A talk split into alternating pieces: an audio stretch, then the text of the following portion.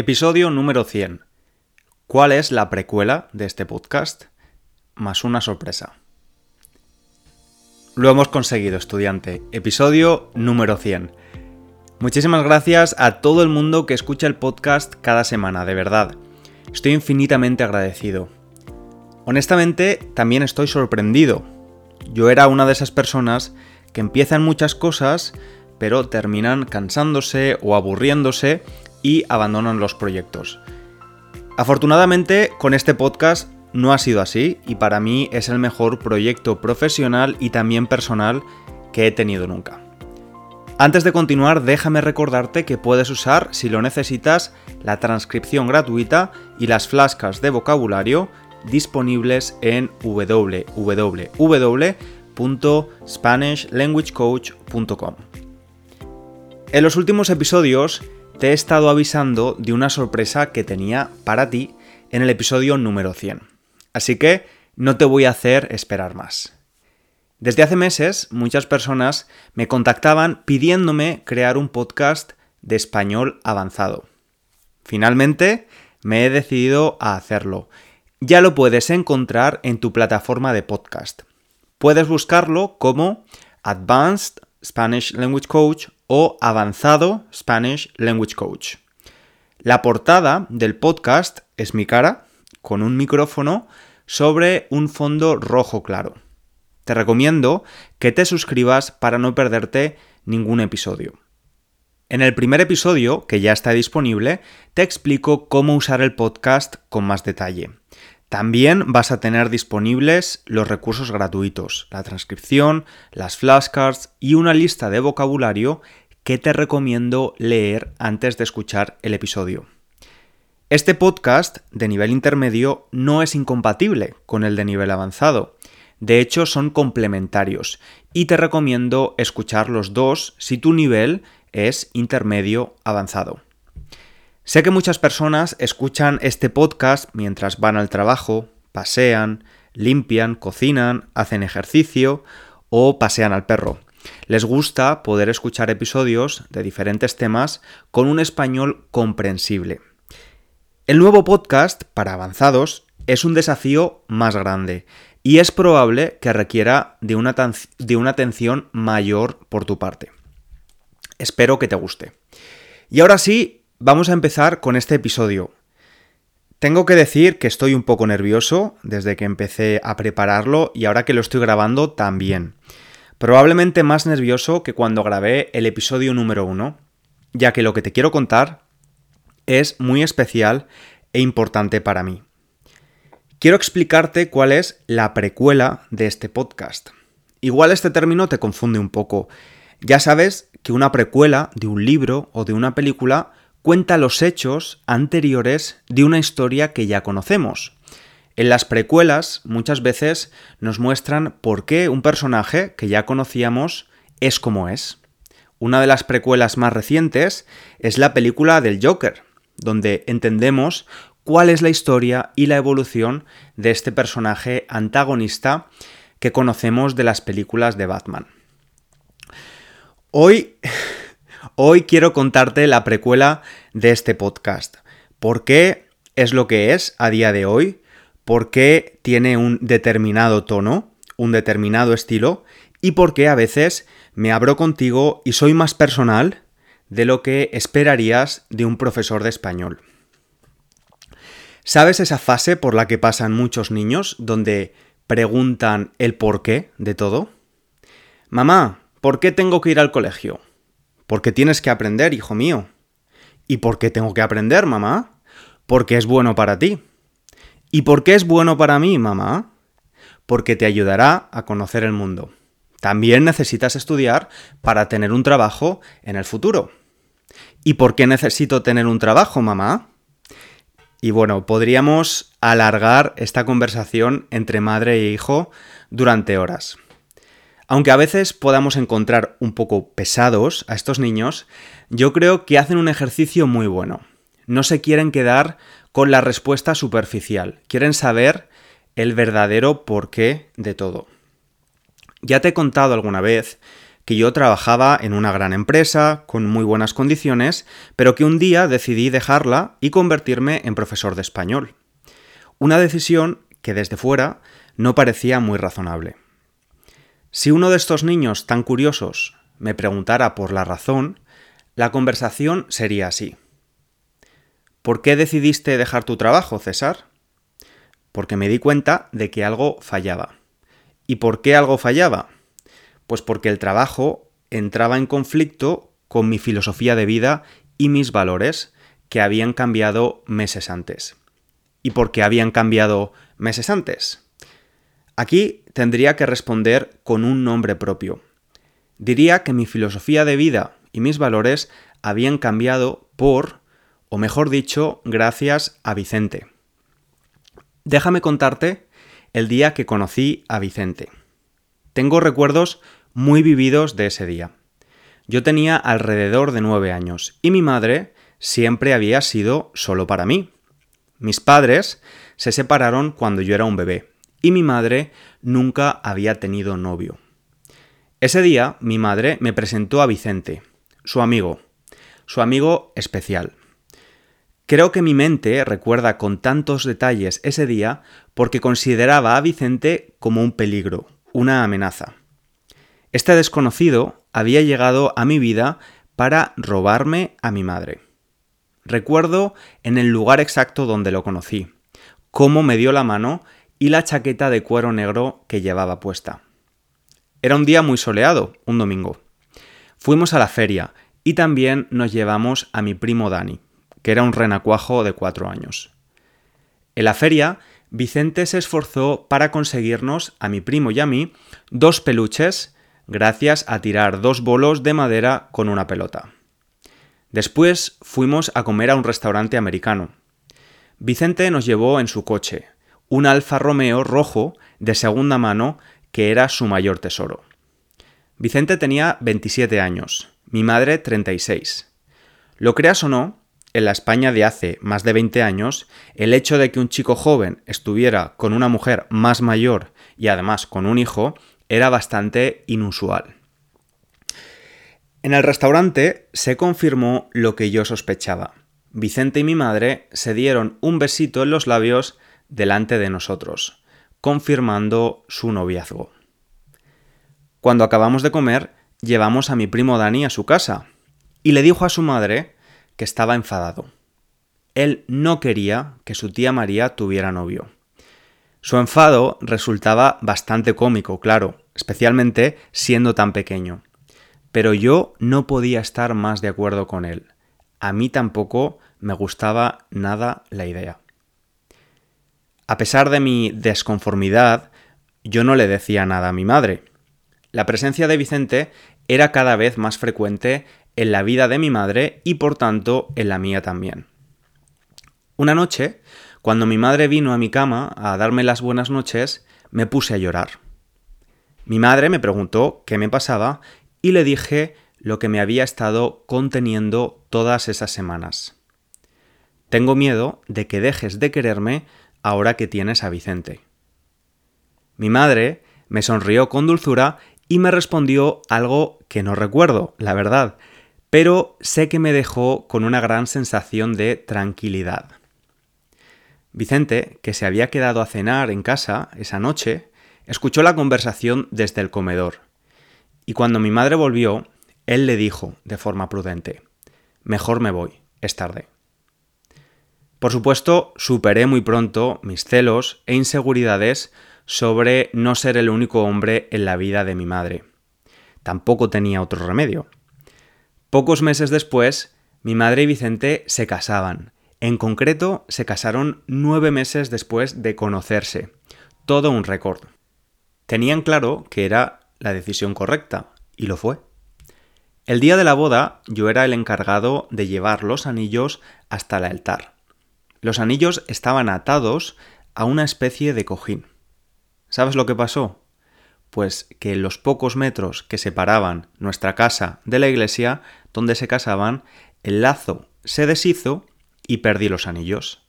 De hecho, en el vídeo de la boda se me ve llegando a la iglesia, dirigiéndome a Vicente, y hay música de fondo, así que no se escucha nuestra voz, pero puedes leernos los labios fácilmente. Le digo, he perdido los anillos. Él abre los ojos con cara de sorpresa y me dice, ¿cómo que has perdido los anillos, César? Finalmente, mi tía Macarena los encontró en pocos minutos y pudieron casarse sin problemas. Por cierto, tengo que contarte algo que me hace mucha gracia de los vídeos de las bodas españolas de los años 90. Y esto demuestra también la importancia de aprender idiomas. Por algún motivo, las personas encargadas de editar estos vídeos siempre incluían canciones de Celine Dion en ellos. El problema es que algunas de las letras no eran las más apropiadas para un vídeo de boda, sino para un divorcio, así que doy por hecho que no sabían inglés. Canciones como All by Myself están en muchos vídeos de boda de muchos españoles. De nuevo, lo importante de saber idiomas. Los años pasaron y Vicente se convirtió en una especie de hermano mayor. Solo había 17 años de diferencia entre nosotros, yo nunca decía que era mi padrastro, stepdad, porque esa palabra me suena súper mal. Decía siempre que era el marido de mi madre. Supimos encontrar las cosas que teníamos en común y nos llevábamos muy bien. Una de esas cosas era el fútbol. Yo jugaba en un equipo local los sábados y él venía a verme, a pesar de que solo jugara unos pocos minutos en cada partido. Aunque me gustaba, nunca se me dio demasiado bien jugar al fútbol. Él también jugaba en un equipo de aficionados y yo me iba con él. Yo no jugaba con ellos, pero era el recoge pelotas oficial. Después de unos años de casados, llegó a nuestra familia la pequeña de la casa, mi hermana. Recuerdo el día que hicimos un sorteo para ver qué nombre iba a tener. Mi madre quería que se llamara Chantal como una princesa europea.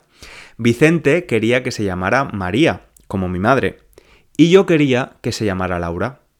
Metimos tres papeles con los nombres en una bolsa y salió el nombre de María. Vicente ganó. Con 23 años yo volé del nido familiar para venir a Londres a estudiar mi último año de universidad. Aquí estudié y trabajé hasta el año 2016. A principios de ese año, a Vicente, a pesar de ser bastante joven, pues tenía 43 años, y de tener una vida sana, le diagnosticaron una enfermedad grave. Yo decidí dejar mi trabajo en Londres y volver a España para estar con él y con mis chicas, mi madre y mi hermana.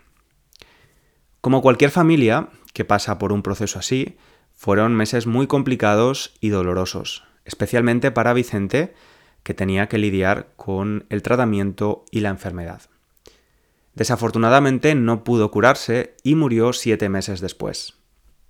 Mi intención no es romantizar la muerte en este episodio. No quiero frivolizar con este tema, ya que perder a alguien que queremos es muy doloroso.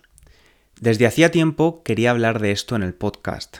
Lo queramos o no, la muerte es una de las pocas cosas que une a todas las personas y seres vivos que habitamos en el mundo. Aunque a veces se nos olvida. Hay muchas personas, especialmente jóvenes, que prefieren no pensar en ello. Yo era uno de ellos. Durante los siete meses que duró la enfermedad, Vicente pintó cuadros. Él nunca había pintado, así que decidió que este era el momento para empezar. Ahora, por primera vez, tenía tiempo. No pintaba cuadros originales, creados por él mismo, pintaba cuadros de Matisse o Miró, entre otros. Siempre elegía cuadros con muchos colores. Ahora nuestra casa en Valencia está rodeada de los cuadros que pintó con dedicación. Él se fue, pero nos dejó una casa con paredes llenas de colores vibrantes. Pero eso no fue lo único que nos dejó. Hay algo inmaterial, difícil de describir, que hoy, casi seis años después de su muerte, sigue presente. Cuando volví a Valencia no tenía trabajo, así que Vicente y yo pasábamos prácticamente todo el día juntos. Por la mañana hacíamos algún trámite o íbamos al médico, hacíamos la compra, cosas rutinarias. Por la tarde, cuando mi madre volvía del trabajo y mi hermana de la escuela, dábamos paseos cerca de casa. Por la noche veíamos películas, muchas películas. Por supuesto, también estaban presentes los amigos, la familia que se elige. Paquita, amiga de la familia, nos endulzaba algunas tardes con su presencia y alegría, pero también con algún pastel que traía.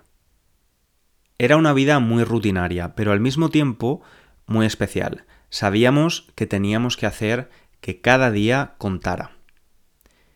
Hay algo que ya sabía, pero que en esos meses aprendí todavía más. La vida es un momento, un abrir y cerrar de ojos, y mi vida también acabará un día. Como dice el escritor Roy Galán, todos somos yogures con una fecha de caducidad que no conocemos. Hay algo que tengo muy, muy, muy claro. Sin todo lo que Vicente me enseñó en esos meses, este podcast, tal y como es, no existiría. Estoy absolutamente convencido. Él no tenía ninguna intención de enseñarme nada o inspirarme, simplemente vivió sus últimos meses de vida como quiso. Sin embargo, aprendí muchísimo. Fue como un máster de vida. Mi mente empezó a dividir las cosas entre lo que de verdad importa y el resto de cosas.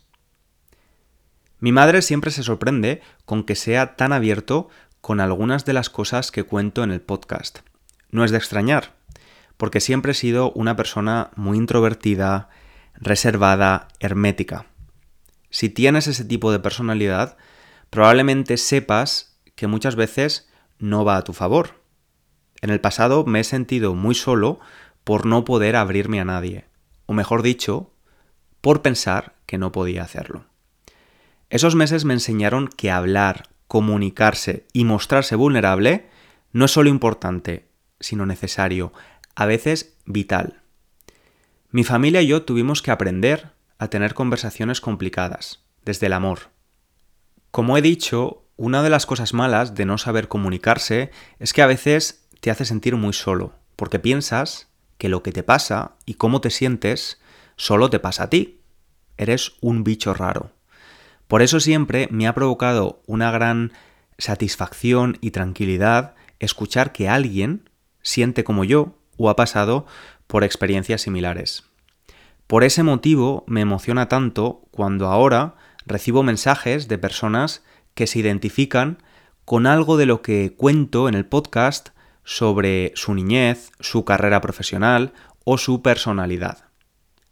Puede ser una mujer de 60 años de Seattle, en Estados Unidos, con un contexto y una historia completamente diferentes al mío, y que se ve reflejada en lo que estoy contando.